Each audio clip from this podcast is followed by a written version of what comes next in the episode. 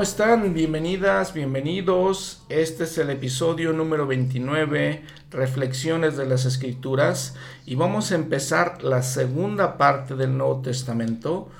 Un poco de tristeza porque ya no vamos a hablar de Jesucristo, de su vida terrenal, quisiera decir, pero vamos a seguir viendo sus enseñanzas, vamos a ver qué pasa después de su muerte, qué pasa después de su resurrección y de su ascensión al cielo y empezamos con el libro de Hechos de los Apóstoles. El Elder Holland nos sugiere el título de este libro. Dice, los hechos del Cristo resucitado, obrando a través del Espíritu Santo en las vidas y los ministerios de sus apóstoles ordenados. Vamos a ver en este libro que ya más con más amplitud, más veces se menciona la palabra apóstoles. Anteriormente Lucas lo hacía varias veces, cuatro, cinco, seis veces tal vez. Eh, Marcos y, este Mateo no realmente, se lo mencionó alguna vez y siempre se mencionaba discípulos. Ahora vemos apóstoles. Se crea lo que no debería de ser, pero podemos decir entre comillas una nueva religión. ¿Por qué una nueva religión? Porque como los judíos no aceptaron a Jesús como el Cristo, entonces, de, alguna manera, de hecho, lo, lo, persiguieron, ¿no? Persiguieron a él y luego también a los apóstoles. Y entonces les digo, para ellos era una nueva religión, el cristianismo. Ahora este libro de Hechos todavía contiene una narrativa de las vidas, de las obras, de lo que hicieron los apóstoles. Después de este libro básicamente son cartas, cartas de los apóstoles a, varias partes de la iglesia, a varios centros de reunión, a varios barrios, si podemos decirle en el lenguaje de nosotros santos de los últimos días. Este libro en particular se centra en dos apóstoles eh, importantes, obviamente. Los primeros capítulos del versículo del capítulo 1, perdón, al capítulo 12 se centran en Pedro y se centran en Jerusalén. Los capítulos del 13 a 28 al 28 se centran en un nuevo apóstol, Pablo, y en la iglesia en este lugar que se llama Antioquía. ¿Y cuáles son los temas que vamos a tratar? Número uno, Dios está todavía a cargo de esto. Jesús termina su ministerio terrenal y comisiona a los apóstoles para que ellos continúen la obra y los dirige desde los cielos. Número dos, también ellos, los apóstoles, son testigos de Jesús como el Hijo de Dios y el Redentor de la humanidad. Son testigos especiales de Él. Luego nos marca un puente entre sus enseñanzas y su vida y la vida de los apóstoles y nos dice cómo los apóstoles también efectúan milagros y también enseñan el mismo mensaje. Cuarto, todos los judíos y gentiles deben recibir el Evangelio. Y número cinco, la iglesia o sus discípulos en ese momento esperaban, pensaban que el Señor iba a venir eh, eh, tener su segunda o hacer su segunda venida inmediatamente y no, eso va a tomar un tiempo. Ahora en este capítulo del manual Ven Sígueme, en este episodio vamos a hablar de los capítulos 1 al 5 de Hechos, en el cual vamos a hablar de los milagros de los apóstoles y su predicación. Después vamos a, también a conocer a otros predicadores, a otras gentes importantes, como son Esteban, Felipe, Cornelio y obviamente Pablo. Y vamos a ver que en el capítulo 1 de este libro había muerto, si recuerdan, Judas Iscariote. Y vamos a ver cómo los apóstoles llaman a otro apóstol para ser doce nuevamente. Vamos a ver nuevas apariciones de Jesucristo y nuevas comisiones, nuevas enseñanzas que les da y cómo les confirma otras ciertas cosas muy importantes. También vamos a ver la expansión de la predicación del evangelio, del evangelio perdón, a varias partes del mundo. Y como de unos cuantos eh, discípulos en, en el tiempo de Jesucristo, en su vida terrenal, se extiende a través de todo el mundo hasta millones que nos ahora somos y que nos consideramos cristianos.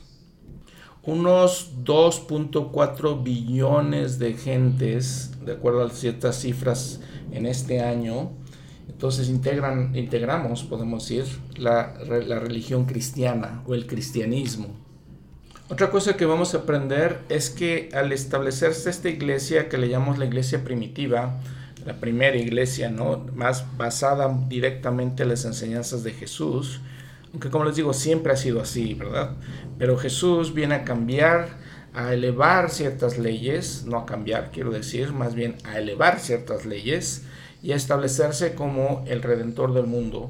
Y entonces vamos a ver que al establecerse la iglesia, Él establece, eh, vamos a ver muy parecido con los pioneros de la iglesia de Jesucristo de los santos de los últimos días y vamos a ver ciertas similitudes o varias similitudes que son muy, muy, muy interesantes.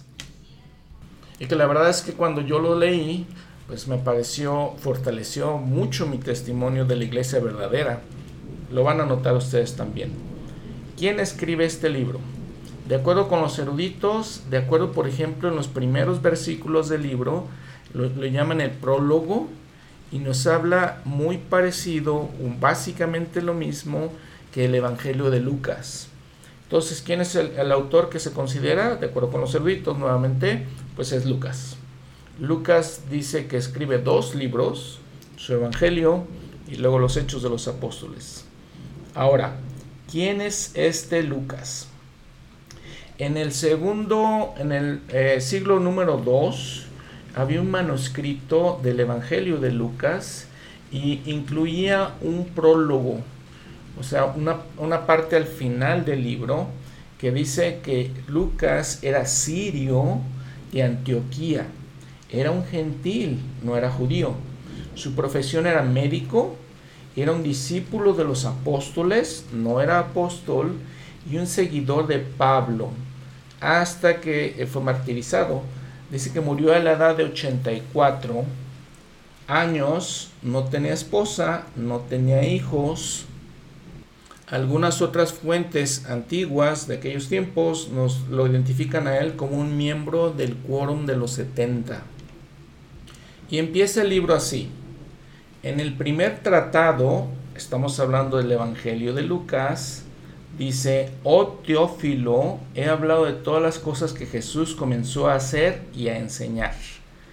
No sabemos quién era Teófilo, hay diferentes versiones, puede haber sido una persona, puede haber sido un oficial de gobierno, tal vez puede haber sido, si vemos la eh, etimología, teófilo, ¿sí? amante de Dios, teo, Dios, filo, amante, entonces no sabemos.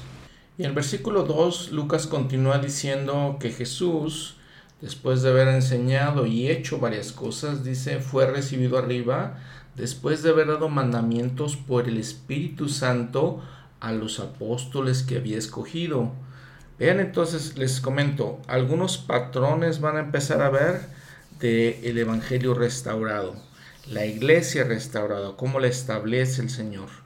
No, hemos hablado siempre en la iglesia del Espíritu Santo, de la importancia del Espíritu en todo, en la revelación, en nuestras reuniones, en la manera que conducimos, de hecho, nuestras vidas, que para eso es el Espíritu Santo, la misión que Él tiene. Y entonces dice que les dio estos mandamientos por el Espíritu Santo.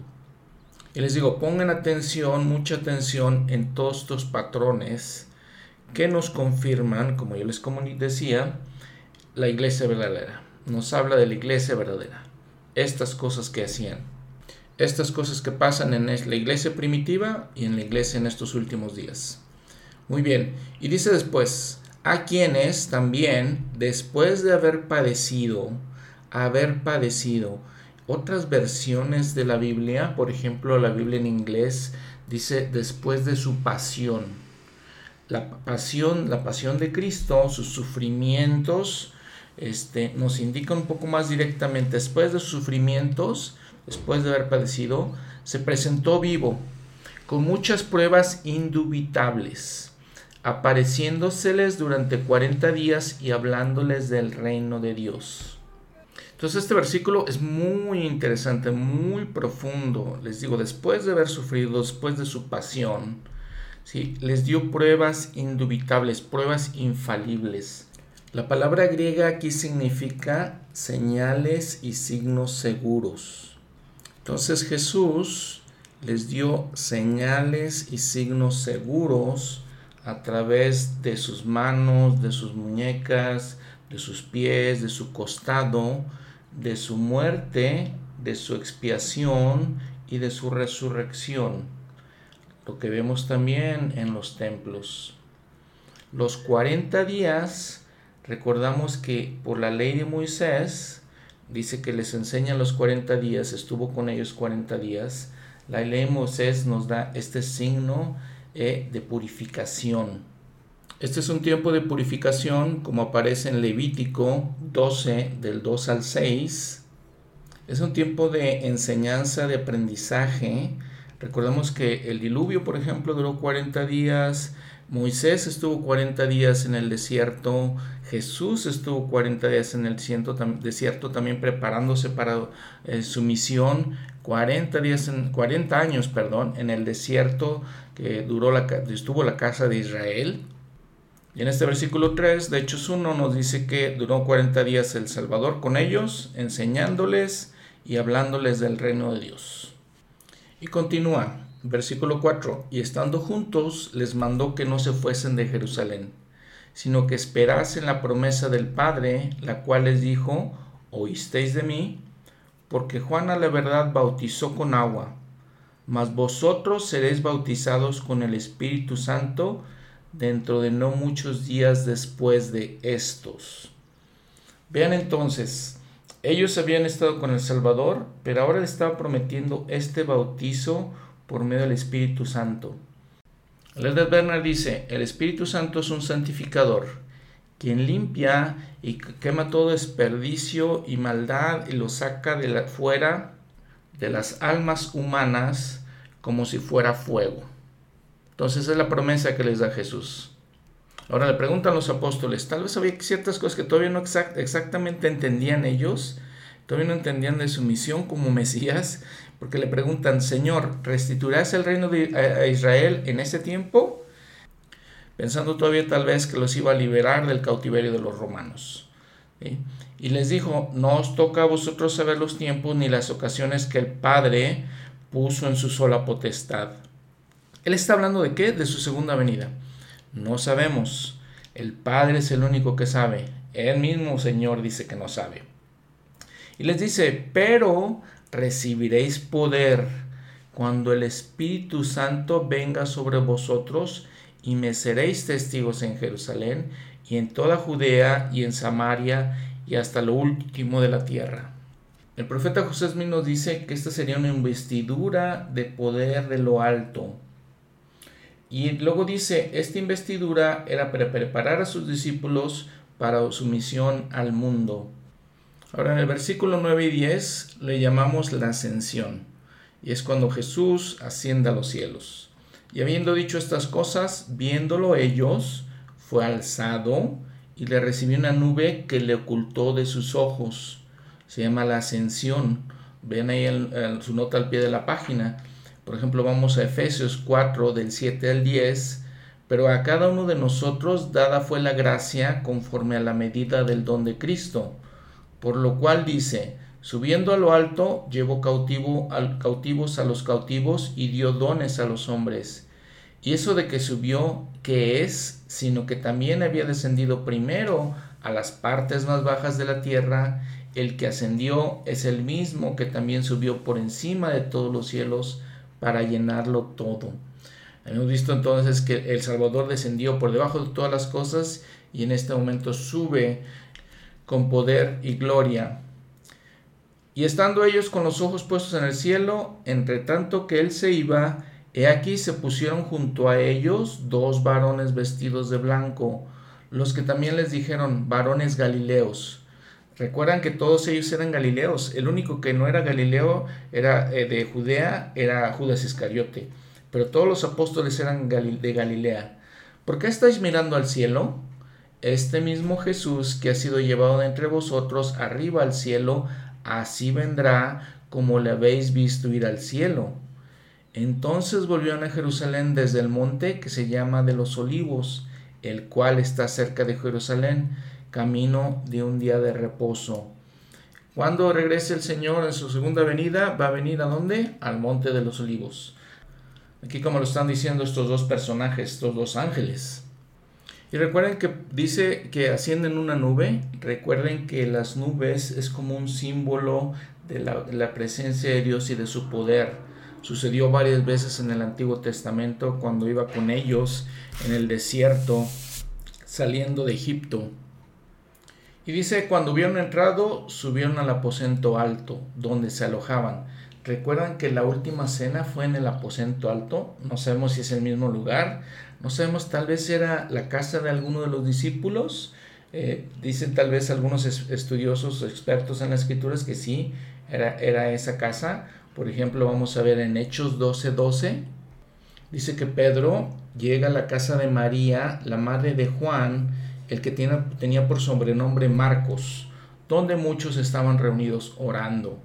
Entonces, no, no sabemos realmente si este aposento alto es el mismo.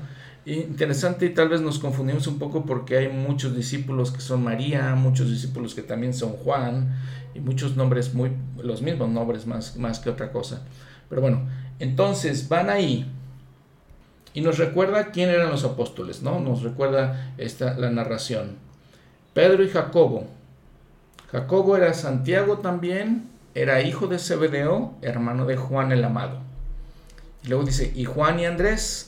Pedro era hermano de Andrés, otra vez Santiago era hermano de Juan. Felipe y Tomás. Bartolomé y Mateo. Otro Jacobo, otro Santiago, que era hijo del Feo. Simón el celote, y Judas, hermano de, Jacobo, otro Judas, no Judas Iscariote obviamente. Son los once apóstoles en ese momento. Y dice que todos estos perseveraban unánimes en oración y ruego, y había mujeres, recuerden siempre, ¿no? Con ellos, con las mujeres y con María, la madre de Jesús, y con sus hermanos, los hijos de José y María, sus medios hermanos podemos decir, ¿no? que previamente no habían creído en él. Vemos, por ejemplo, en Juan, el Evangelio de Juan 7.5, ¿sí? pero ahora ya estaban activos también. Eh, probablemente uno de sus hermanos, que se llama Santiago, vamos a ver después, era uno de los líderes de la rama de Jerusalén. Y que nos dice Pablo en Gálatas 1.19, dice, no vi a ningún otro de los apóstoles, sino a Jacobo, el hermano del Señor, entonces, este Jacobo fue llamado como apóstol, uno de los hermanos de Jesús, hijos de María. Y esta es la última vez que oímos, oímos de María, la madre de Jesús, en la Biblia. Y entonces dice, se levantó Pedro en medio de los hermanos, y el grupo era como de 120 personas en número. Entonces ya Pedro ya toma su papel de líder, de presidente de la iglesia, y dice, varones hermanos, convino que se cumpliese la escritura que antes dijo el Espíritu Santo por boca de David acerca de Judas, que fue guía de los que prendieron a Jesús. Y entonces empieza a hablar Pedro de Judas y la situación que, que sucedió con él. ¿Sí? Y dice en el versículo 21, es menester pues que de estos hombres que han estado junto con nosotros todo el tiempo que el Señor Jesús entraba y salía entre nosotros, entonces dice, ya, ya no está Judas con nosotros. Y es entonces conveniente que de todos estos hombres que han estado siempre, que conocían al Salvador, ¿no? Que habían estado con él. ¿sí? Comenzando desde el bautismo de Juan. Entonces algunos eran discípulos desde Juan el Bautista. Hasta el día en que de entre nosotros fue recibido arriba, uno se ha hecho testigo con nosotros de su resurrección. Entonces, de todas las personas que estaban ahí, de los discípulos, eh, Pedro dice, les digo otra vez, como líder, como presidente de la iglesia, tenemos que llamar a uno para que sea testigo, para que sea un apóstol en lugar de Judas Iscariote. Y señalaron a dos, a José, llamado Barsabás, que tenía por nombre justo, y a Matías. Y vean nuevamente la manera en la que el Señor trabaja y entonces comparémoslo con la iglesia en la actualidad. La iglesia obviamente verdadera. Y para mí estas son señales de la iglesia verdadera. ¿Qué hicieron? Nuevamente, Pedro, toma el liderato. y les dice, tenemos que escoger a alguien. Y luego dice, y orando, dijeron, tú Señor que conoce los corazones de todos, muestra a cuál de estos dos has escogido. Que piden inspiración y revelación de quién debería de ser. Recuerdo un amigo mío, miembro de la iglesia, me contaba que con una persona que conocía, que tenían que escoger un ministro, era miembro de otra iglesia, esta otra persona conocida de mi amigo, estaban escogiendo un ministro para su iglesia, para este, su congregación, y que hicieron, se reunieron toda la, toda la membresía y hablaron con varias personas de una manera como entrevistándolos y viendo a quién se acomodaba más a sus gustos realmente. Y esto no es lo que hace la iglesia, esto no es lo que hace el Señor aquí, como viene en las escrituras. Se reunieron los apóstoles, ellos oraron y le pidieron a, a nuestro Padre Celestial que les diera saber a quién había escogido, ¿sí? Para que tome el oficio de este ministerio y apostolado, del cual cayó Judas por transgresión para irse a su propio lugar. Dice, y echaron suertes y la suerte cayó sobre Matías y fue contado con los once apóstoles. Entonces un nuevo apóstol, Matías. Esto de que echaron suertes era una costumbre de ellos, o era una manera más bien de hablar de ellos. Probablemente lo que significa es que oraron todos y cada quien dijo por inspiración quién debería ser llamado. Otra vez enfatizando que primero le preguntaron al Señor. Y así son todos los llamamientos en la iglesia.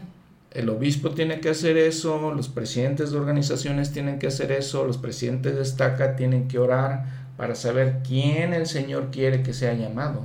¿sí? Que nos muestre a cuál de los dos Él ha escogido, el Señor ha escogido.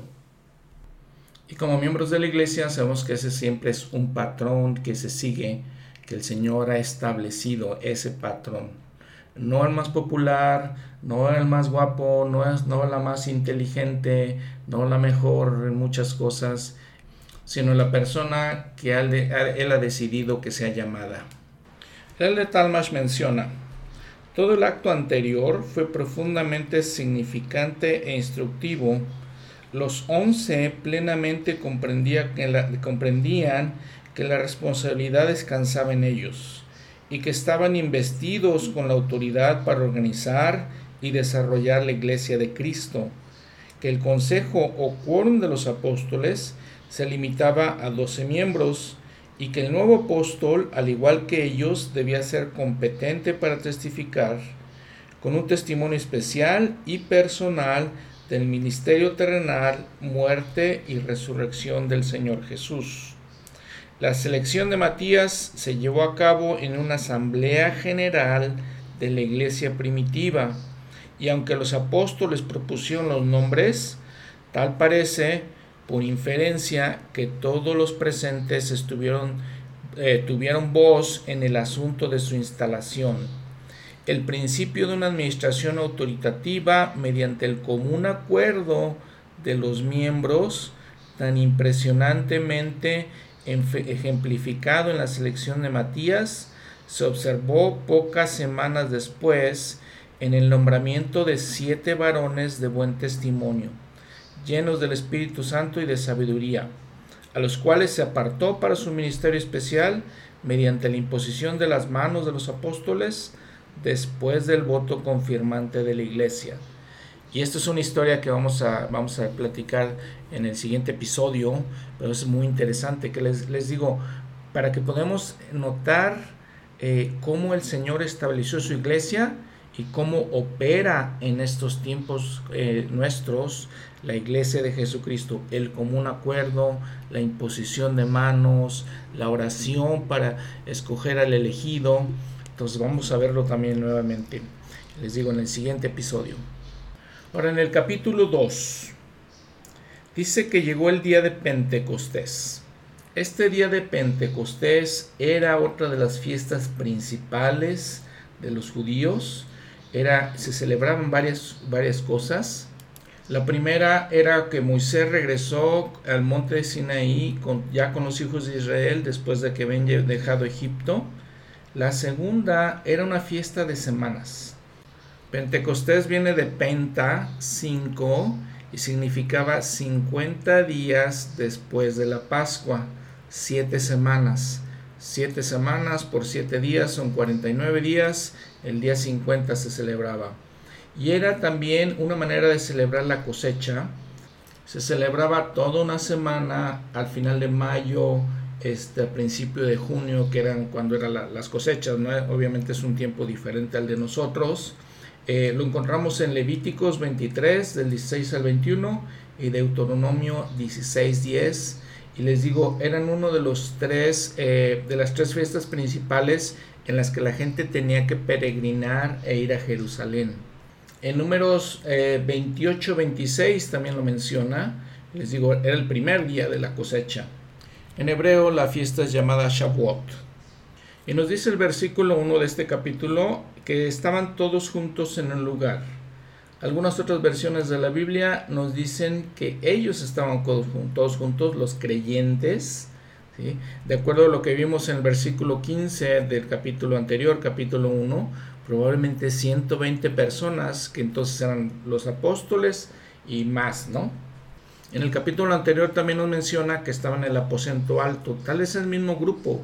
Obviamente aquí eran 120 gentes. Dice eh, Lucas que estaban en una casa. Y vean, por ejemplo, vamos a saltarnos un poquito al versículo 5 y luego vamos a regresar. Porque dice, dice que estaban allí, moraban entonces en Jerusalén judíos, varones piadosos de todas las naciones bajo el cielo. En los siguientes versículos mencionan que eran partos, medos, elamitas que habitaban en Mesopotamia, en Judea, en Capadocia, Turquía, en el Ponto y en Asia, en Frigia y en Panfilia, en Egipto y en las regiones de Libia que están cerca de Sirene y visitantes romanos, tanto judíos como prosélitos, cretenses, árabes, de todas esas naciones no estamos seguros cómo llegaron a tener, o sea, tantas eh, personas que, que este, tal vez escucharon de Jesús y entonces estaban ahí reunidos. Y dice que en ese momento un viento recio que soplaba, el cual llenó toda la casa donde estaban sentados. Estaban sentados probablemente teniendo un servicio sacramental y se les aparecieron lenguas repartidas como de fuego que se asentaron sobre cada uno de ellos, y todos fueron llenos del Espíritu Santo y comenzaron a hablar otras lenguas según el Espíritu les daba que hablasen. Muy bien, vamos a entender todo esto, ¿no? Este simbolismo de que eran como lenguas de fuego es básicamente eso, es un simbolismo. Recordamos que el Espíritu Santo lo describimos como eso, como fuego, ¿no? Somos bautizados por agua y por el Espíritu con fuego que quema de alguna manera, limpia todos nuestros pecados, todas nuestras impurezas de nosotros. Entonces, por eso ese, simbolismo, esa descripción de esa manera. Recuerden la historia de los dos discípulos que van caminando en Maús y entonces el Señor les aparece, no lo reconocen, está con ellos, va caminando todo este tiempo con ellos y de pronto desaparece. Y entonces se dicen un uno en otro, no ardía nuestro corazón en nosotros mientras nos hablaba en el camino y cuando nos abría las escrituras. Entonces ese ardor también se descrito, que se describe en Doctrina y Convenios, es el Espíritu Santo. Recordando, por ejemplo, el himno número 2, el Espíritu de Dios, ¿cómo empieza el himno? Tal como un fuego se ve ya ardiendo el Santo Espíritu del gran Creador. Visiones y dones antiguos ya vuelven y ángeles vienen cantando loor. Entonces, nuevamente, el, himno está diciendo ciertas cosas ahí. Nos dice que vienen con el Espíritu, visiones, dones. Aumenta el Señor nuestro entendimiento, tal cual al principio nos da su poder. Lo que nos está enseñando realmente el himno pues, son todas las eh, partes de la misión, de lo que el propósito del Espíritu Santo. Ahora Juan en el capítulo 20, versículo 22 de este Evangelio de Juan, nos dice que el Señor ya les había dado el Espíritu a los apóstoles. ¿sí? eso les permitía tener el poder, recibir el testimonio. Pero ahora tenían que tener, eh, disfrutar de la compañía del don del Espíritu Santo. Y aquí hay una diferencia. Todas las personas, mientras cumplan ciertos requisitos, que es ser limpias y dignas, pueden recibir el Espíritu Santo, testificando, enseñando, guiando, eh, dándole los, disfrutando de los frutos de su espíritu. Pero el derecho a la compañía constante de este espíritu lo conocemos como el don del Espíritu Santo. Y ese solamente se recibe por medio de la fe, el arrepentimiento y el bautismo por agua.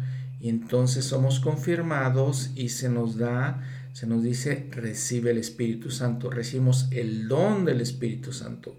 Eso sucede ya cuando la persona tiene el deseo de seguir a Cristo, tiene el deseo de ser bautizado y de ser miembro de la iglesia. El profeta José Smith enseñó, existe una diferencia entre el Espíritu Santo y el don del Espíritu Santo. Cornelio, y esto es una historia que vamos a estudiar más adelante, recibió el Espíritu Santo antes de bautizarse, que para él fue el poder convincente de Dios de la veracidad del Evangelio. Mas no podía recibir el don del Espíritu Santo sino hasta después de ser bautizado. De no haber tomado sobre sí esta seña u ordenanza, el Espíritu Santo que lo convenció de la verdad de Dios se habría apartado de él. Hasta que obedeciese estas ordenanzas y recibiese el don del Espíritu Santo, por la imposición de manos, de acuerdo con el orden de Dios, no habría podido sanar a los enfermos ni mandar un espíritu malo que saliera de un hombre. Creemos que en la actualidad se disfruta del don del Espíritu Santo tan ampliamente como en los días de los apóstoles. Creemos que este don es necesario para constituir y organizar el sacerdocio y que sin él ningún hombre puede ser llamado a ocupar oficio alguno en el ministerio. También creemos en profecía, en lenguas, en visiones, revelaciones, dones y sanidades, y que no se pueden recibir estos sin el don del Espíritu Santo. Cierro la cita del profeta. Entonces, cuando recibimos el Espíritu Santo, el don del Espíritu Santo, también recibimos algunos otros dones. Uno de esos dones que específicamente se manifiesta aquí, recordando entonces que había gente o había discípulos de todas las naciones o de muchas naciones, que ya habíamos platicado, dice que comenzaron a hablar en otras lenguas, según el Espíritu les daba que hablasen. Y entonces dice que la gente dice, estaban atónitos y maravillados diciendo, he aquí, ¿No son galileos todos estos que hablan? ¿Cómo pues los oímos a nosotros, los oímos nosotros hablar cada uno nuestra lengua en la que hemos nacido? ¿Cuál es este propósito del don de lenguas?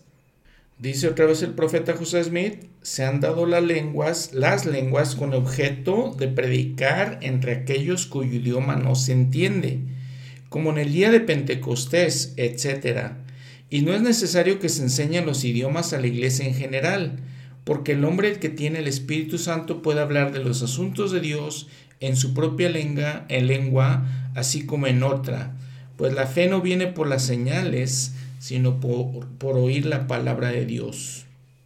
El objeto principal del don de lenguas es hablar a los extranjeros.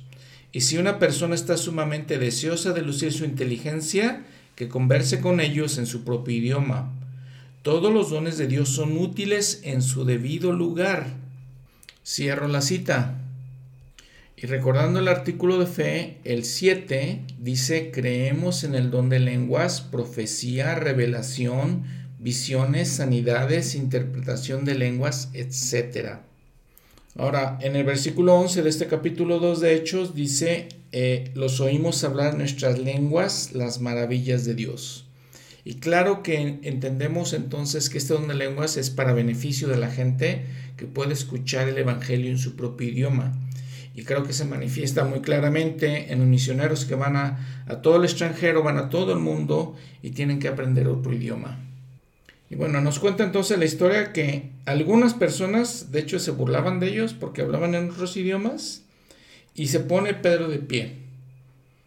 Y dice, alzó la voz y les habló diciendo, varones judíos y todos los que habitáis en Jerusalén, o esto os sea notorio y oíd mis palabras, porque estos no están borrachos, pensaban que estaban borrachos por hablar otros, otros idiomas, como vosotros suponéis, ya que es la hora tercera del día, era básicamente las tres de la tarde, sino que esto es lo que fue dicho por el profeta Joel.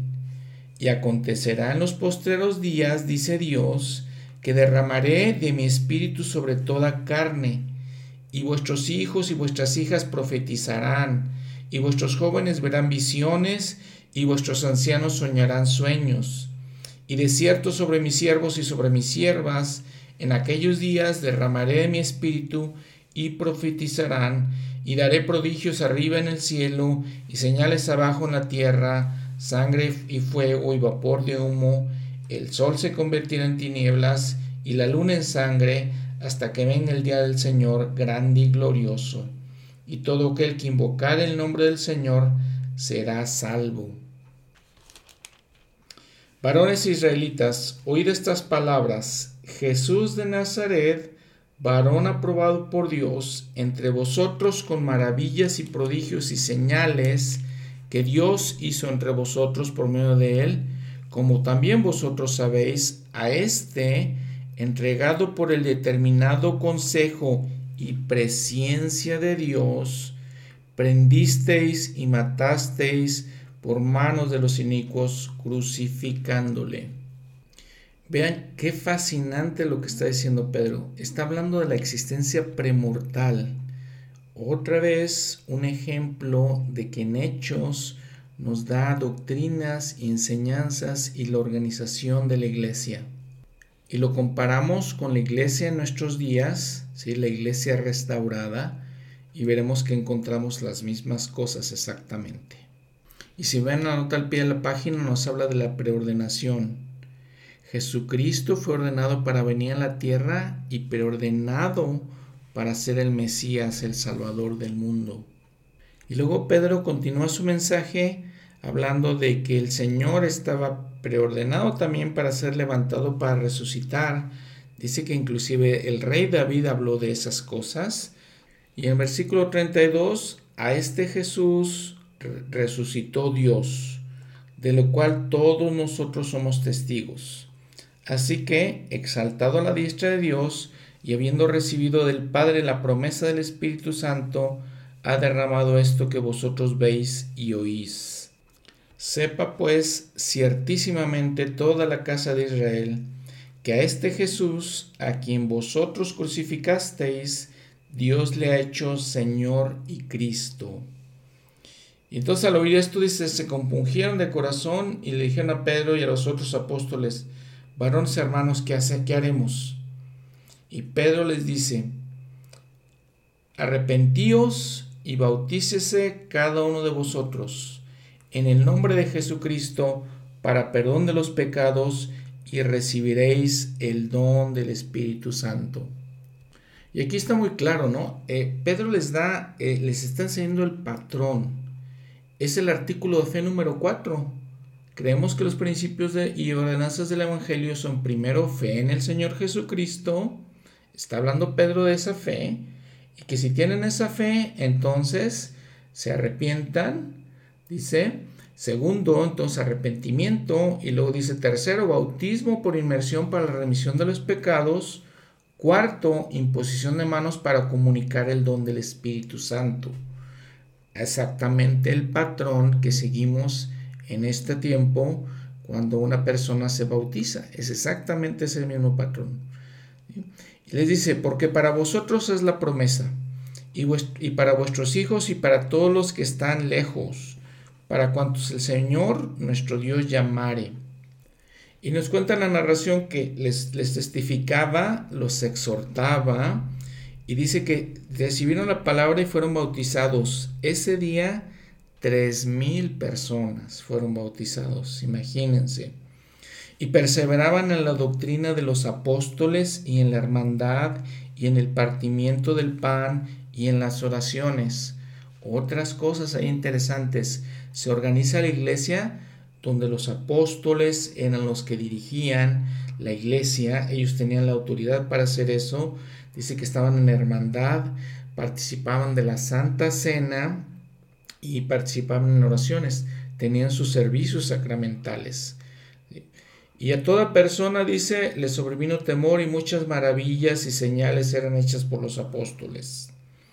Y todos los que habían creído estaban juntos y tenían en común todas las cosas. ¿Qué es esto? La ley de consagración.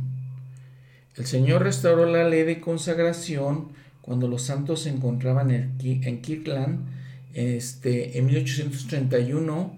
Lo podemos ver en Doctrina y Convenios 42, Doctrina y Convenios 105, 29. La guía para el estudio de las escrituras dice que esta ley de consagración es dedicarse, santificarse, alcanzar la rectitud. La ley de consagración es un principio divino por el cual hombres y mujeres dedican voluntariamente su tiempo, su talento o habilidades y sus bienes materiales al establecimiento y la edificación del reino de Dios. Se creó algo que era, llamamos cuando tienen las cosas en común, se llama la orden unida. Esta también viene en la guía de las escrituras, ¿no? Para el estudio de las escrituras. Esa es una organización mediante la cual los santos de los comienzos de la iglesia restaurada trataron de vivir la ley de consagración. Los miembros compartían su propiedad, sus bienes y sus ganancias y recibían conforme a sus carencias y necesidades. Por ejemplo, Doctrina y Convenio 7014 en vuestras cosas temporales seréis iguales. En Doctrina y Convenio 78 dice, los santos deben organizarse para ser iguales en todas las cosas. Esta ley de consagración entonces se estableció en los tiempos de los apóstoles en la iglesia primitiva. ¿sí? Dice, y vendían sus posesiones y sus bienes y lo repartían a todos según la necesidad de cada uno. Nos dice aquí en versículo 45 en Hechos 2, exactamente igual como doctrina y convenios. Y perseveraban unánimes cada día en el templo y partiendo el pan en las casas, comían juntos con alegría, con alegría y con sencillez de corazón, alabando a Dios y teniendo favor con todo el pueblo. Y el Señor añadía cada día a la iglesia los que iban siendo salvos. O sea, imagínense esta narración, si leen Doctrina y Convenios, es exactamente la misma narración, exactamente las mismas cosas, dice, iban al templo, entonces participaban de la Santa Cena. Entonces vemos todos estos elementos de la iglesia, que los vemos, les digo, insisto, la iglesia restaurada ahorita, en nuestros tiempos, aquí nos establece exactamente cómo funcionaba la iglesia aquí en Hechos, aquí en la Biblia. Entonces no nos extrañe, ¿no? ¿Por qué entonces pensamos que son cosas raras? ¿O por qué otros eh, cristianos dicen, ¿por qué tienen templos? ¿Por qué tienen apóstoles? ¿Por qué participan de la Santa Cena? ¿Por qué creen en el Espíritu Santo? Aquí está todo. Aquí está explicando todo eso. Me llama inclusive la atención esta palabra, esta frase, con sencillez de corazón. Si vemos las escrituras en Doctrina y Convenios, por ejemplo, cuando habla el Señor del día de reposo y dice que preparemos nuestros alimentos ese día de reposo con sencillez de corazón, utiliza esa misma expresión. Entonces, cuando a veces escuchamos, he escuchado a otros eh, cristianos diciendo, no necesitamos templos, no necesitamos apóstoles, tenemos a Jesucristo, pero aquí nos está dando una prueba de lo contrario exactamente. Ya en el capítulo 3, por ejemplo, versículo 1 dice que Pedro y Juan subían juntos al templo a la hora de la oración, la hora novena. Iban al templo. Entonces era importante, obviamente, que tuvieran un templo. Ellos habían visto a Jesucristo, habían estado con Jesucristo, pero entonces seguían yendo al templo. ¿Qué era esta hora novena? Era las 3 de la tarde de cada día en el cual ¿sí? Era un momento eh, en la ley de Moisés en que tenían las personas que orar, ofrecían sacrificios, ¿sí? era una hora de, este, les digo una hora de oración, de acuerdo con lo que dice en Éxodo 37, 8, de hacerlo de esa manera. Y enfatizando nuevamente el hecho de que Pedro y Juan van al templo, significa, nos demuestra a nosotros que todavía el templo era centro y cosa, eh, algo muy importante en su adoración al Señor. Y dice entonces que, por ejemplo, había un hombre que era cojo desde el vientre de su madre. Llegaba todos los días a la puerta del templo pidiendo limosna a todos los que entraban en el templo. Y entonces lo vieron Pedro y Juan eh, y le rogó que le diesen limosna. Y Pedro con Juan, fijando en él los ojos, le dijo, míranos. Dice la narración que entonces él se fijó en ellos esperando recibir algo pero Pedro le dice, no tengo plata ni oro, mas lo que tengo te doy. En el nombre de Jesucristo de Nazaret, levántate y anda. Y tomando de la mano, tomándole de la mano derecha, levantó y al instante fueron afirmados sus pies y sus tobillos, y saltando se puso de pie y anduvo y entró con ellos en el templo, andando y saltando y alabando a Dios y todo el pueblo le vio andar y alabar a Dios, y reconocieron que él era el que se sentaba a pedir limosna a la puerta del templo, la hermosa, y se llenaron de asombro y de espanto por lo que había acontecido. Y bueno, la gente se maravillaba por lo que había sucedido, por el milagro que había sucedido. Versículo 12 dice, y al ver esto Pedro respondió al pueblo, varones israelitas, ¿por qué os maravilláis de esto? ¿O por qué no ponéis los ojos en nosotros como si con nuestro poder o piedad hubiésemos hecho andar a éste? El Dios de Abraham y de Isaac y de Jacob, el Dios de nuestros padres, ha glorificado a su Hijo Jesús, a quien vosotros entregasteis y negasteis delante de Pilato cuando éste había resuelto ponerle en libertad. Pero vosotros negasteis al santo y al justo, y pedisteis que se os diese un homicida, y matasteis al autor de la vida, escuchen, matasteis al autor de la vida, entonces está Pedro reconociendo a Jesucristo como el Creador, a quien, ha a quien Dios ha resucitado entre los muertos, de lo que nosotros somos testigos. Vean la nota al pie de la página.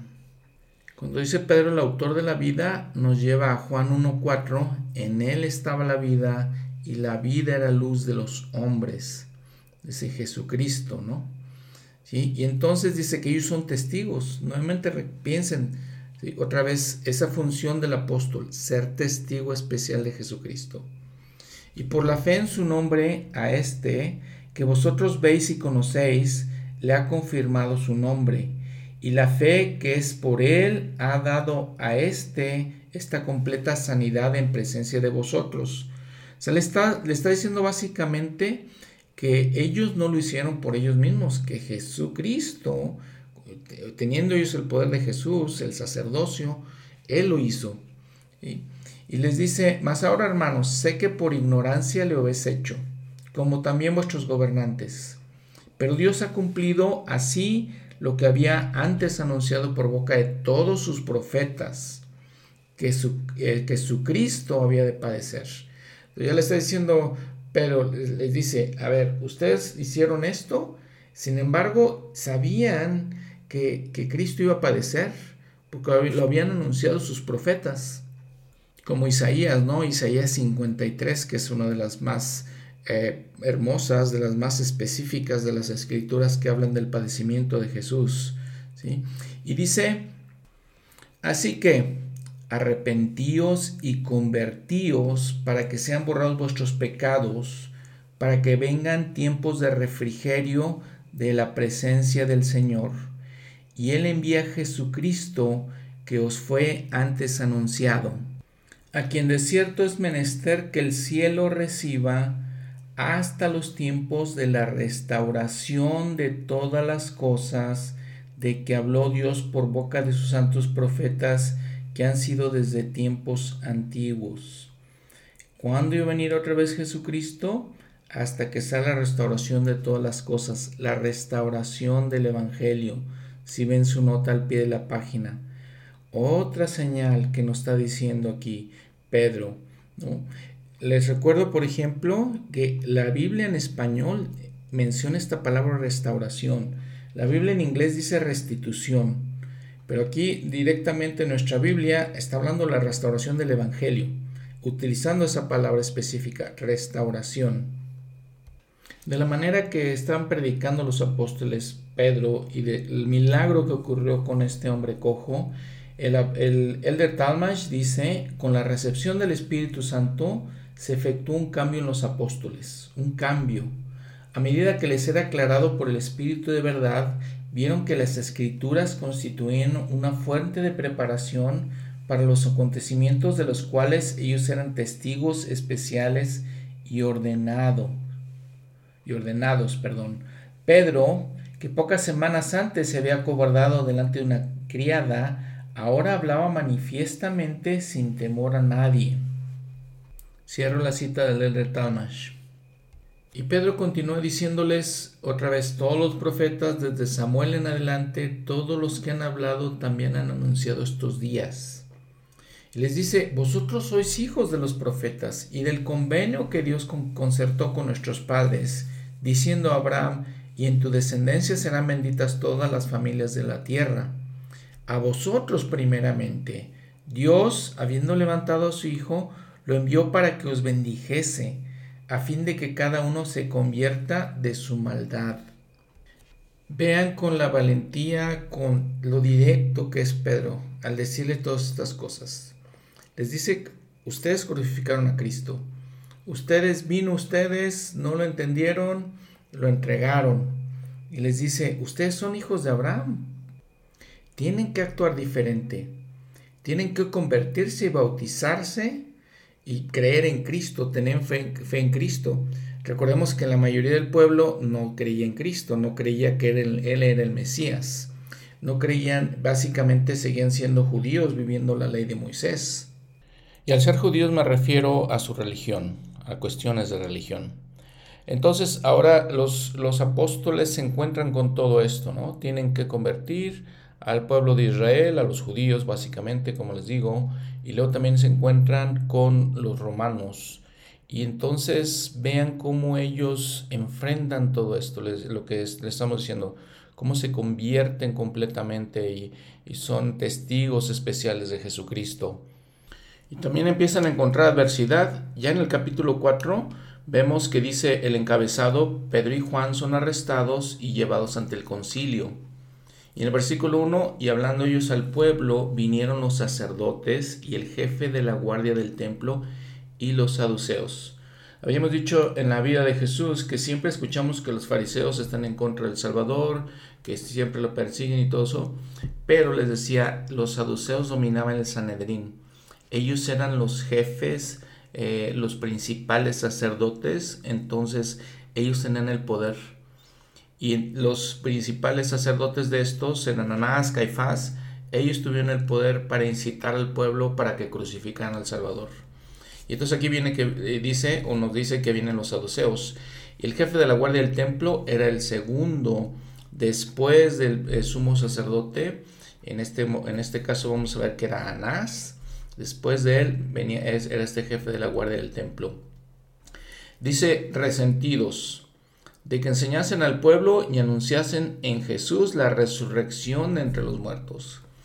Entonces, este, habiendo sido testigos de esta resurrección, este esta nueva doctrina, para ellos completamente nueva, ahora se encargan los apóstoles de llevarlas, llevar esta doctrina, enseñar esta doctrina a los demás. Y entonces dice, los les echaron mano, los pusieron en la cárcel, en la cárcel, perdón, hasta el día siguiente porque ya era tarde. Pero muchos de los que habían oído la palabra creyeron. Y el número de los varones era como cinco mil personas que habían creído, imagínense. Recuerdo siendo misionero, eh, una vez en mi distrito bautizamos en un mes, bautizamos 20 personas y estamos emocionados. Y la, meta para nosotros era bautizar 400, en toda la misión, 400 eh, bautismos, 400 personas al mes.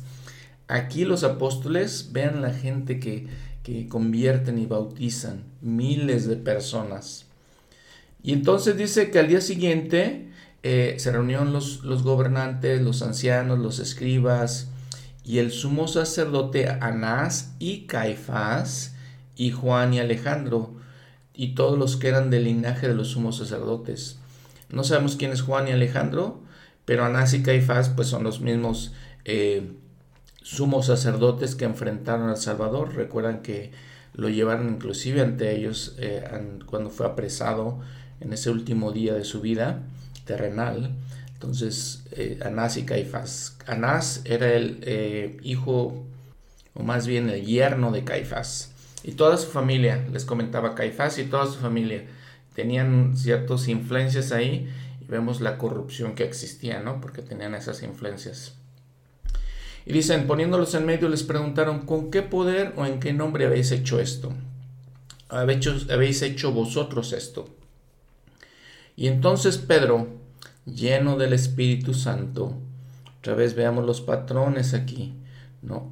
Lleno del Espíritu Santo les dijo, gobernantes del pueblo y ancianos de Israel, si se nos interroga hoy acerca del beneficio hecho a un hombre enfermo, de, que, de, qué manera éste haya sido sanado, sea notorio a todos vosotros y a todo el pueblo de Israel que en el nombre de Jesucristo de Nazaret, a quien vosotros crucificasteis y a quien resucitó de los muertos, por él este hombre está en vuestra presencia sano. Noten, como dicen, en el nombre de Jesucristo, ¿qué hacemos en la iglesia nosotros? Todo lo terminamos en el, y lo hacemos en el nombre de Jesucristo.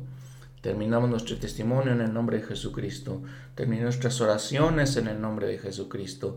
Terminamos las clases en el nombre de Jesucristo. Así lo hacen los apóstoles de igual manera. ¿sí? Este Jesús es la piedra rechazada por vosotros los edificadores, la cual ha llegado a ser cabeza del ángulo.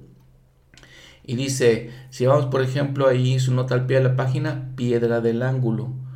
¿Qué es la piedra del ángulo? Dice, la piedra principal que forma la esquina de los cimientos de un edificio. A Jesucristo se le llama la principal piedra del ángulo. Entonces, porque de ahí ponen la piedra en los cimientos y de ahí trazan, este, de ahí se, eh, se guían, es el estándar para construir un edificio. Es la misma manera que Jesús es la piedra, es el estándar que nosotros seguimos para construir nuestra vida. Esta piedra en hebreo se llama Rosh Binah, es literalmente la cabeza del ángulo, ¿no? Y eso eh, lo que se hace también es que eso ah, nos permite asegurar tener la estabilidad y la fuerza de la estructura, es simbólicamente tal, al menos, ¿no? Y entonces nos, nos sirve de guía de la misma manera Jesús, como les estaba diciendo. Recuerden una de sus parábolas, el Señor les dice, ¿sobre qué roca deben de edificar? Sobre mí. ¿Dónde deben de poner sus cimientos? Sobre mí, para edificar su casa, edificar su vida en general. Y le sigue diciendo Pedro, y en ningún otro hay salvación, porque no hay otro nombre bajo el cielo dado a los hombres en que podamos ser salvos. Segunda de Nefi 25:20. Y ahora bien, hermanos míos, he hablado claramente para que no podáis errar.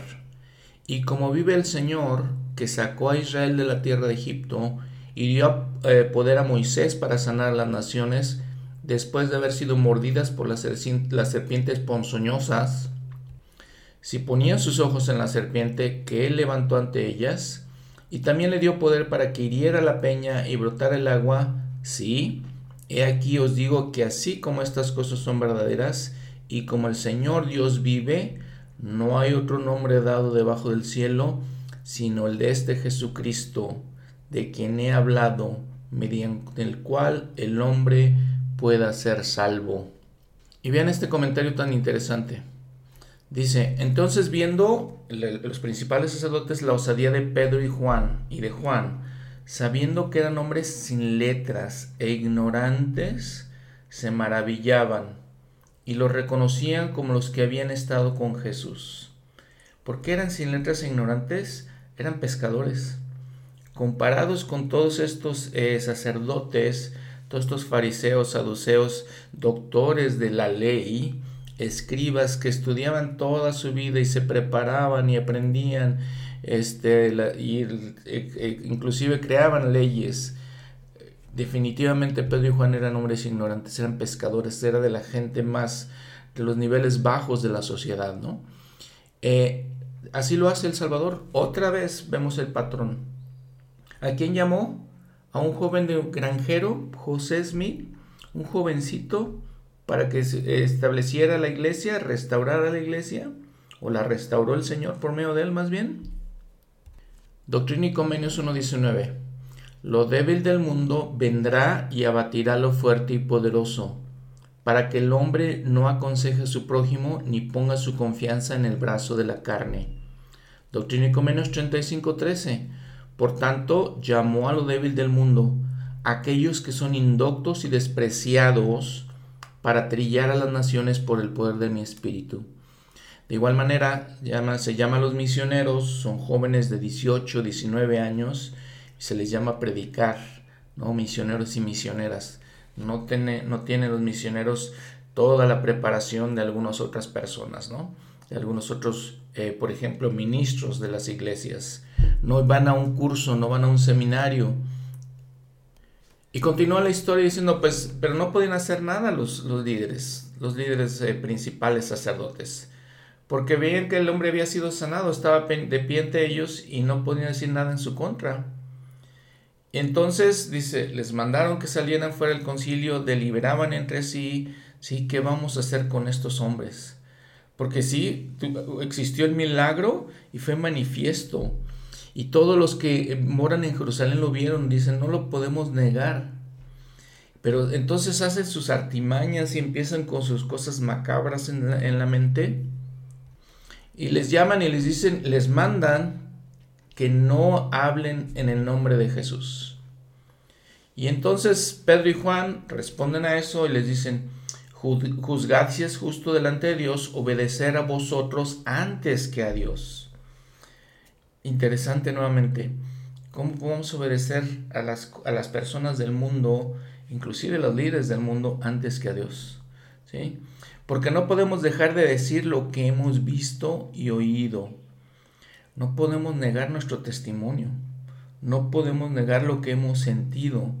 Lo que les digo que ese sentimiento en nuestros corazones, este, cuando vamos al templo, cuando estamos en un servicio sacramental, cuando participamos de la Santa Cena, cuando escuchamos un testimonio, un mensaje, una clase, no podemos dejar Dice aquí Pedro y eh, eh, Juan otra vez, no podemos dejar de decir lo que hemos visto y oído. Ahora, de esta transformación que, que, este, que estaba sucediendo con Pedro y Juan, de cómo eran antes a cómo son ahora, este, les digo, valientes, fuertes en su testimonio, eh, firmes, dijo el presidente Joseph F. Smith. Dice, ninguno de los discípulos poseía suficiente luz, conocimiento ni sabiduría al tiempo de la crucifixión, ya sea para exaltación o condenación, sino que fue hasta después que sus mentes fueron abiertas para entender las escrituras, y que fueron investidos con poder de lo alto, sin el cual ellos solamente eran como niños en conocimiento, en comparación con lo que fueron después de que se, este, estuvieron bajo la influencia del Espíritu. Cierro la cita. Y entonces los principales sacerdotes pues los dejaron ir, no hallaron ninguna manera de castigarlos por causa del pueblo, dice, por toda la gente que se había convertido, se había eh, bautizado de hecho. Y entonces dice, porque todos glorificaban a Dios por lo que, había, por lo que se había hecho, pues el hombre en quien se había hecho este milagro de sanidad tenía más de 40 años. La historia continúa cuando Pedro y Juan regresan con los demás discípulos, les cuentan lo que había pasado dice, y se regocijan, versículo 24, alzaron la voz unánimes, perdón, alzaron unánimes la voz a Dios y dijeron, Señor, tú eres el Dios que hiciste el cielo y la tierra, el mar y todo lo que en ellos hay. Y recitan un salmo de David. Y recuerdan las cosas que, había pasado, que habían pasado en la vida de Jesús. Y en versículo 31 dice, y después que hubieron orado, el lugar en el que estaban congregados tembló, y todos fueron llenos del Espíritu Santo, y hablaron la palabra de Dios con osadía. Noten que en todo esto, todo lo que nos dice este libro, es la importancia, la influencia del Espíritu Santo. Igual les digo, lo vemos en la iglesia de la misma manera, lo aprendemos en la iglesia de la misma manera. La importancia, el Señor les había prometido que Él se iba a ir, pero que les, iba a dejar el Espíritu Santo y aquí está este, el testimonio de estas cosas. Y dice nuevamente en el versículo 32, y la multitud de los que habían creído eran de un corazón y un alma Recuerden que para nosotros también como miembros de la iglesia, en nuestras congregaciones, como iglesia en general, el propósito siempre es que seamos uno. Uno en corazón, uno en, voluntad, uno en fe. Dice que entonces ellos eran de un corazón y un alma, ni ninguno decía que era suyo nada de lo que poseía, sino que tenían todas las cosas en común. Otra vez la ley de consagración, la orden unida, para que no hubiera pobres entre ellos.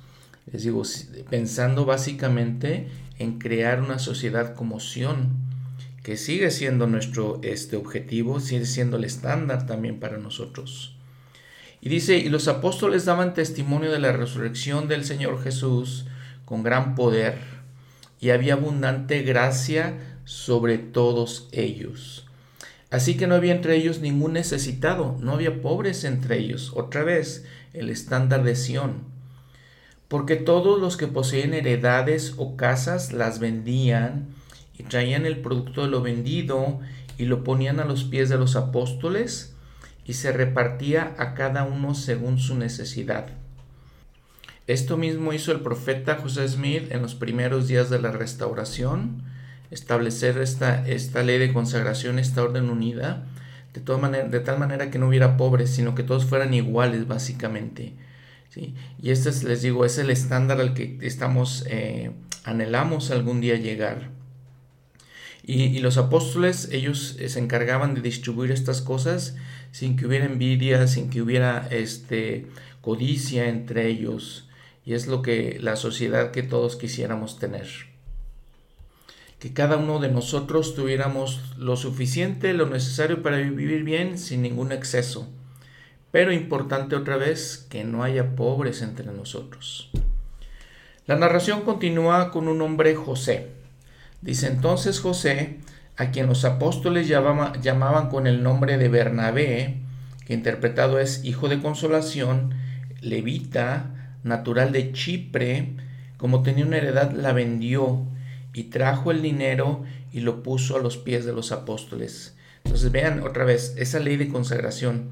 Y este hombre Bernabé este, fue un hombre después importante, inclusive fue llamado como apóstol, fue este compañero de Pablo para andar predicando y era un levita, era un sacerdote, hijo de Aarón.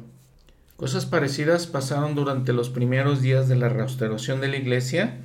Por ejemplo, Martín Harris Dice la historia de la iglesia que el proyecto de imprimir el libro de Mormón era extenso y caro. Martín Harris hipotecó su granja con el señor Grandin, que era el impresor, a fin de asegurar el pago de los costos de impresión. Estas personas son un gran ejemplo para nosotros. Ahora, por el contrario, ¿qué pasa en el capítulo 5? Dice, Ananías y Zafira mienten al Señor y pierden la vida. Dice, había un hombre llamado Ananías con Zafira su esposa, vendió una propiedad y se quedó con parte del precio, sabiéndolo también su esposa y trayendo solo una parte, solo una parte, la puso a, pies, a los pies de los apóstoles. Y dijo Pedro, ah, y dijo Pedro, Ananías, ¿por qué ha llenado Satanás tu corazón para que mintieses al Espíritu Santo y te quedases con parte del precio de la heredad, reteniéndola, ¿no te quedaba a ti? Y vendida, ¿no estaba en tu poder? ¿Por qué pusiste esto en tu corazón? Nos has mentido a los, no has mentido a los hombres, sino a Dios. Entonces Ananías al oír estas palabras cayó y expiró, y vino un gran temor sobre todos los que oyeron. Son cosas impresionantes, ¿no? Que no vemos en nuestros tiempos, pero eso es lo que pasa con Ananías y con su esposa Zafira. ¿Por qué le sucede esto? Porque ellos ya habían hecho un convenio. al bautizarse, hacemos, al bautizarnos en general todos, hacemos un convenio. Y es un juramento solemne y entonces lo están quebrantando y le sucede esto. En Doctrina y Convenios el Señor establece este convenio. Dice sección 82, eh, versículo 15. Por consiguiente, os doy este mandamiento de ligaros por medio de este convenio, y será según las leyes del Señor.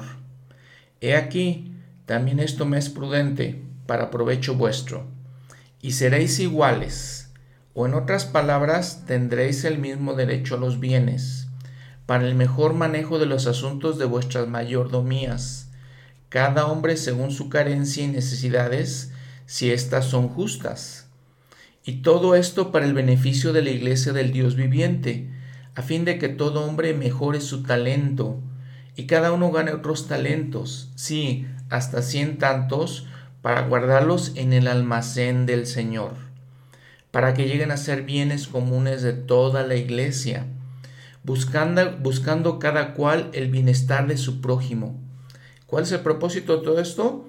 El bienestar de nuestro prójimo y haciendo todas las cosas con la mira puesta únicamente en la gloria de Dios. Os he, dado esta orden como orden sempiterna a vosotros y a vuestros sucesores, en tanto que no pequéis, la orden unida de la que habíamos hablado. Y el alma que pecare contra este convenio y endureciere en contra de él su corazón, será tratada de acuerdo con las leyes de mi iglesia y entregada a los bofetones de Satanás hasta el día de la redención. Y continúa la narración en el versículo 12, dice, por las manos de los apóstoles se hacían muchos milagros y prodigios entre el, pueblo. Y estaban todos unidos en el, unánimes en el pórtico de Salomón, era una parte del templo.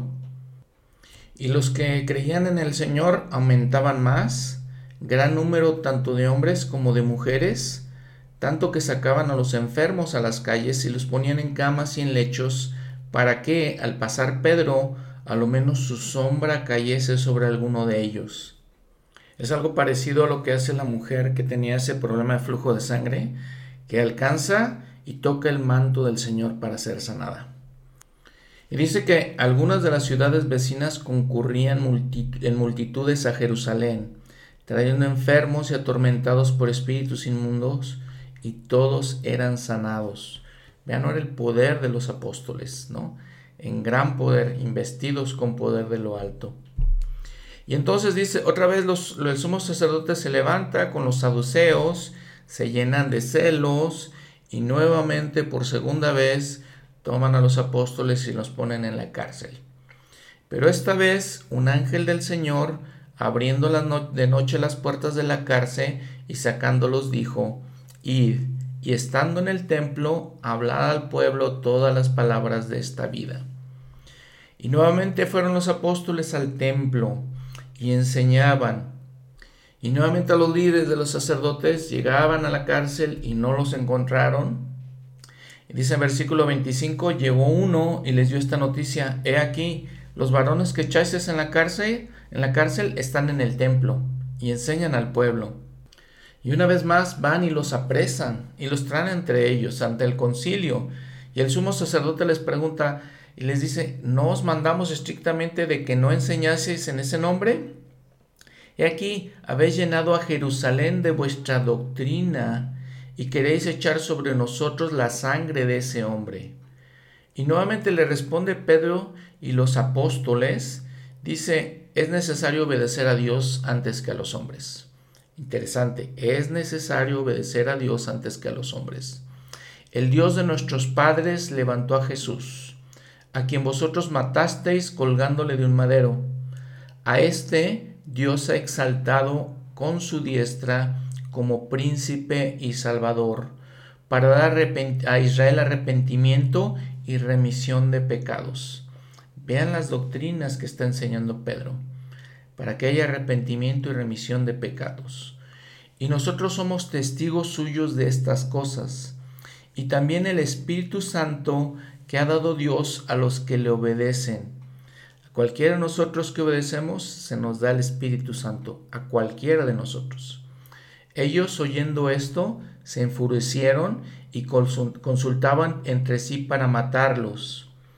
Y entonces aparece un hombre, dice un fariseo en el concilio que se llamaba Gamaliel, doctor de la ley, venerado por todo el pueblo, mandó que sacasen fuera por un momento a los apóstoles. O sea, los, viene este Gamaliel y les dice, tienen que ser prudentes, no pueden hacer este tipo de cosas. En, en, los tiempos de Jesús habíamos hablado, habíamos platicado que en los tiempos de Jesús había dos corrientes entre los estudiosos, ¿no? entre los fariseos principalmente que se dedicaban, eh, concentraban toda su vida en estudiar la ley, eh, en entender las escrituras. Una de esas corrientes era Gilel con H y este Gamaliel era su nieto. O sea, era un hombre influyente, importante, uno de los grandes rabís de los judíos. Y entonces les dicen, oigan, a ver, tienen que entrar en razón ustedes. Dice, les dice, apartaos de estos hombres y dejadlos, porque, porque si este consejo o esta obra es de los hombres, se desvanecerá. Si los apóstoles están hablando cosas de los hombres, se va a terminar, se va a desvanecer. Pero si es de Dios, no la podréis destruir. No sea que eh, tal vez se, se hayáis hallados luchando contra Dios. Y luego convinieron esto con ellos y de todas maneras azotaron a los apóstoles, dice, y les ordenaron que no hablasen en el nombre de Jesús y los soltaron.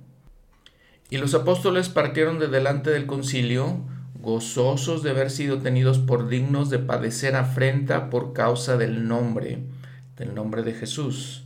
Y todos los días en el templo y por las casas no cesaban de enseñar y predicar a Jesucristo. Bueno, y la verdad, hermanos, hermanas, a mí me parece fascinante estas historias. Me parecen fascinantes nuevamente haciendo énfasis cómo se establece, cómo se organiza, qué principios había en la iglesia establecida por Jesucristo. Le llamamos la iglesia primitiva en aquellos tiempos, ¿no? Pero veamos exactamente los mismos principios en la iglesia restaurada, en nuestros eh, barrios, en nuestras estacas, en nuestras ramas, en nuestras misiones, la misma organización, los mismos principios, las mismas bases, los mismos fundamentos, las mismas prácticas, las mismas doctrinas, exactamente igual. Recuerdo haber sido un joven misionero, acababa de llegar a la misión, acababa de cumplir 18 años y entonces eh, vengo de una ciudad donde la gran mayoría de la gente eh, practica el catolicismo y voy a otras ciudades en Veracruz donde hay otras iglesias y otra gente predicando otras doctrinas. Y entonces encuentro estas, estas situaciones y decido una vez que mi compañero estaba enfermo por algunos días, decido empezar la lectura de la Biblia. Y me encuentro con este, este libro de Hechos y todo lo que me fortalece.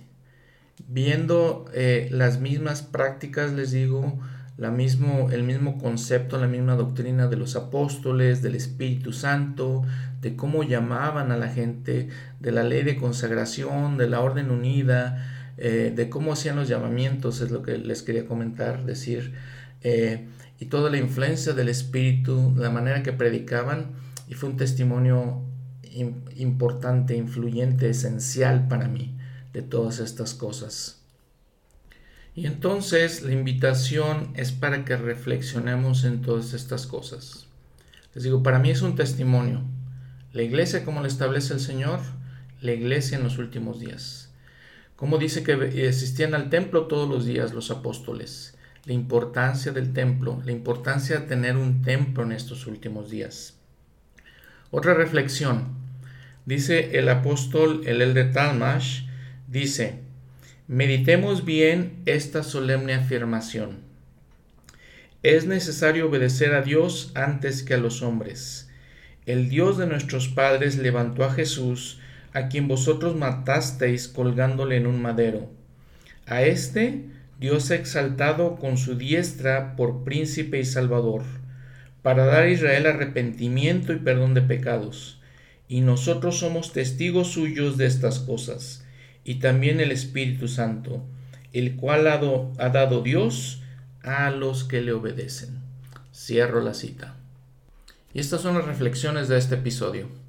Empezamos una nueva etapa en la vida de la iglesia de Jesucristo y vemos nuevamente cómo es establecida, ¿no? Todos los principios sobre lo que se establecen y vemos el cambio en estos apóstoles, el Espíritu Santo y el poder que tenían para hacer todas estas cosas, para efectuar milagros y para seguir adelante con, la obra. Es una manera milagrosa. ¿sí? Se convertían miles, dice la Escritura.